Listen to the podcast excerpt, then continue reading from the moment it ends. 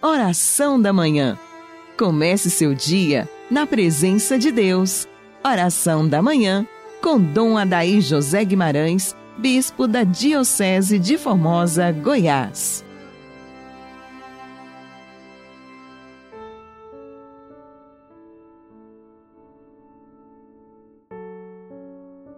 Amado ouvinte do programa Oração da Manhã, nesta terça-feira de oitava de Páscoa, Iniciemos nossa manhã na presença dos santos anjos, em nome do Pai, do Filho e do Espírito Santo. Amém.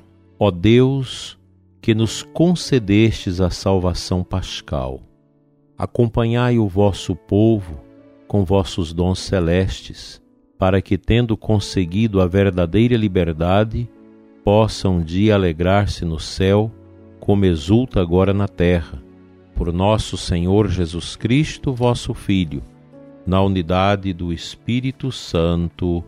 Amém.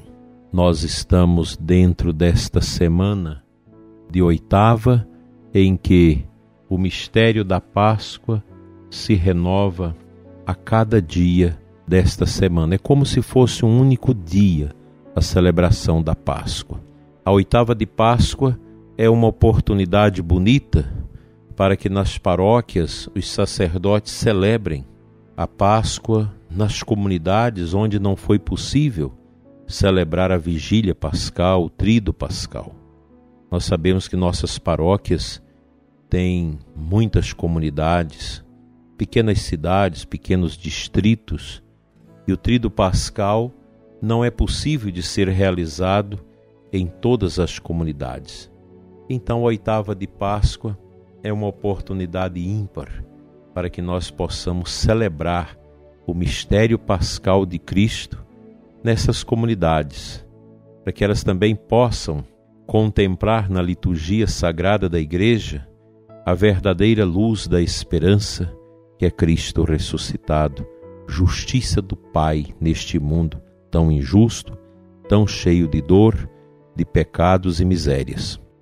Contemplemos com alegria o rosto do ressuscitado, que está presente também no rosto do nosso povo, das pessoas, sobremaneira daquelas pessoas pobres, desvalidas, esquecidas, que necessitam de paz, que necessitam de vitória. Deus se manifesta também no rosto dos que sofrem, dos que com Jesus carregam sua cruz, famílias enlutadas, filhos que ficaram sem seus pais por causa do flagelo da peste, famílias que estão experimentando a dor do desemprego, pessoas que perderam tudo por causa dos fechamentos, que quebraram economicamente e que choram ao baixar as portas dos seus comércios porque já não tem mais condição de abri-los. São as dores de Jesus que continuam neste mundo na dor dos irmãos, com os quais nós devemos viver a solidariedade.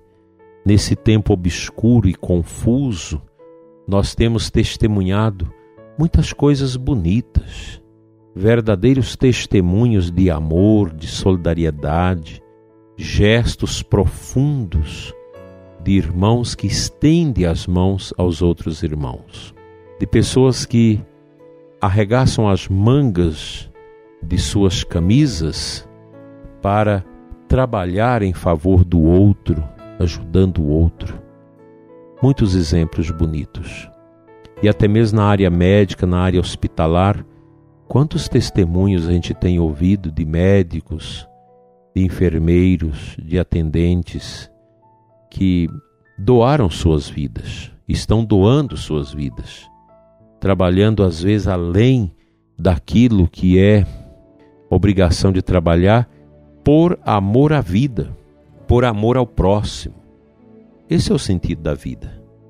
A nossa existência ela não pode ser vivida no egoísmo.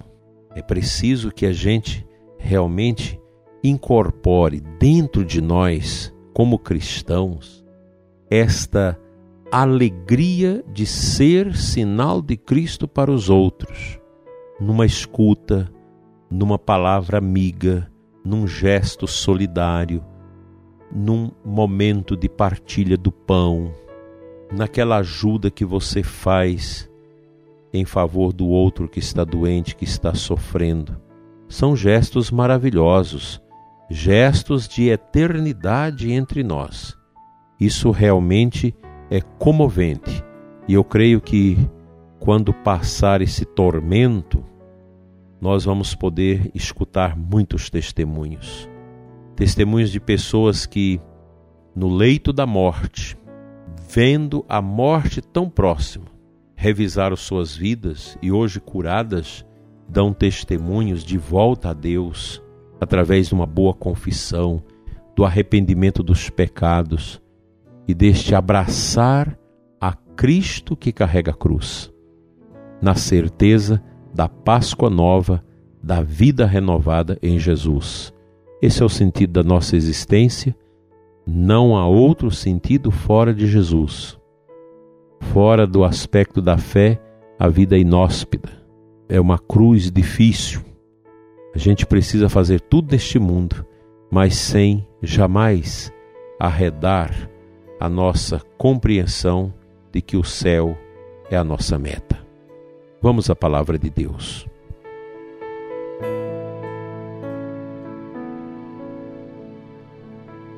Nesta terça-feira, o evangelista João nos apresenta o capítulo 20, 11 e 18 na nossa santa liturgia. Então Jesus disse: Maria. Ela voltou-se e exclamou em hebraico: Raboni, que quer dizer mestre. Jesus disse: Não me segures, ainda não subi para junto do Pai.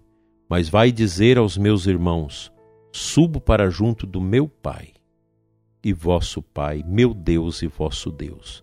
Então Maria Madalena foi anunciar aos discípulos: Eu vi o Senhor, e contou o que o Senhor lhe tinha dito. Eu vejo nesta passagem um dos momentos maravilhosos, extraordinários do contexto da Páscoa de Jesus. Esta mulher, por exemplo, que teve uma vida de pecado, Cristo a libertou através de um exorcismo, expelindo uma legião de espíritos de impureza, de prostituição, que escravizava essa mulher em Megdala. E ela foi liberta pelo Senhor, curada por Cristo e deixou tudo para trás. Deixou a vida imunda, deixou o pecado, deixou as misérias, as companhias ruins, todas aquelas situações inglórias para com Deus e seguiu Jesus no seu ministério. Maria Madalena se tornou uma colaboradora da obra de evangelização do Senhor e o acompanhou até a cruz. E foi ela a primeira pessoa neste mundo a ver o sepulcro vazio e a receber esta mensagem de que Jesus havia ressuscitado. E ela foi aquela primeira pessoa que saiu a correr para avisar aos apóstolos que ele está vivo, está ressuscitado, vai se manifestar. Que coisa linda, maravilhosa, esta ânsia de Maria Madalena de dar a notícia. Essa é a maior notícia. Cristo ressuscitou, Cristo está vivo. Não há notícia maior do que esta, não há mensagem maior do que esta.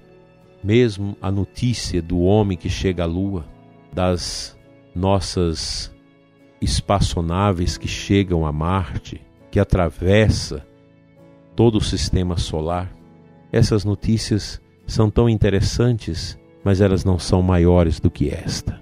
Nenhuma notícia neste mundo é maior do que a notícia que Maria Madalena dá aos seus irmãos. Ele ressuscitou. Esta verdade, ela é nossa, ela é dos cristãos. Ela é sua, prezado ouvinte.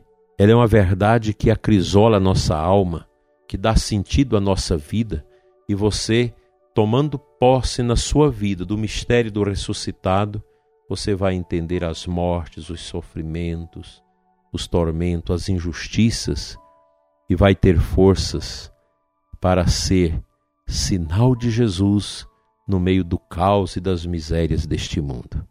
Vamos à nossa oração.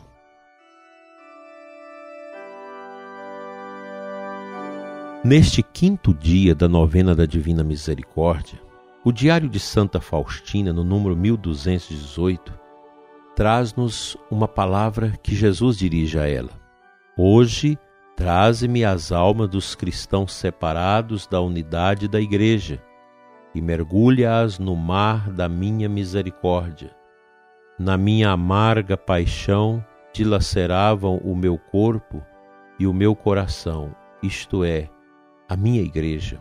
Quando voltam à unidade da igreja, cicatrizam-se as minhas chagas e dessa maneira aliviam a minha paixão. E ela reza: Misericordiosíssimo Jesus, que sois a própria bondade, vós não negais a luz àqueles que vos pedem.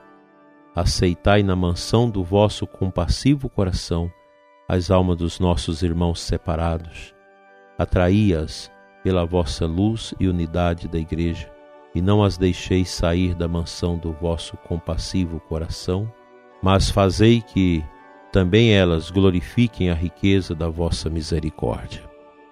Isso aqui é uma mensagem bonita que Jesus dá a Santa Faustina, uma mensagem ecumênica, uma mensagem de esperança do retorno daqueles que se separaram da igreja para que voltem à unidade do corpo de Cristo.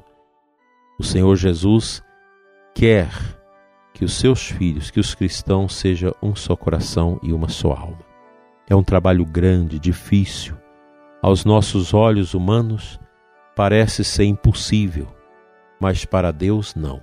Nós cremos que um dia todos os cristãos irão celebrar no mesmo altar, ouvir a mesma palavra e viver no mesmo redil da única Igreja de Cristo. Que o Senhor abençoe todos os nossos irmãos e irmãs que não são do nosso convívio eclesial, que estão fora da igreja. Que Deus abençoe você, escuta esse programa e que não é católico. Que o seu coração se abra a esse chamado de Cristo para viver a profunda unidade com Ele na sua verdadeira igreja.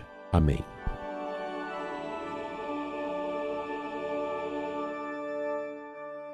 Que venha sobre você, prezado ouvinte, e sobre todos que não são católicos e escutam o nosso programa, a bênção de nosso Senhor, com o desejo de que possam participar também desta una e santa igreja em nome do Pai, do Filho e do Espírito Santo.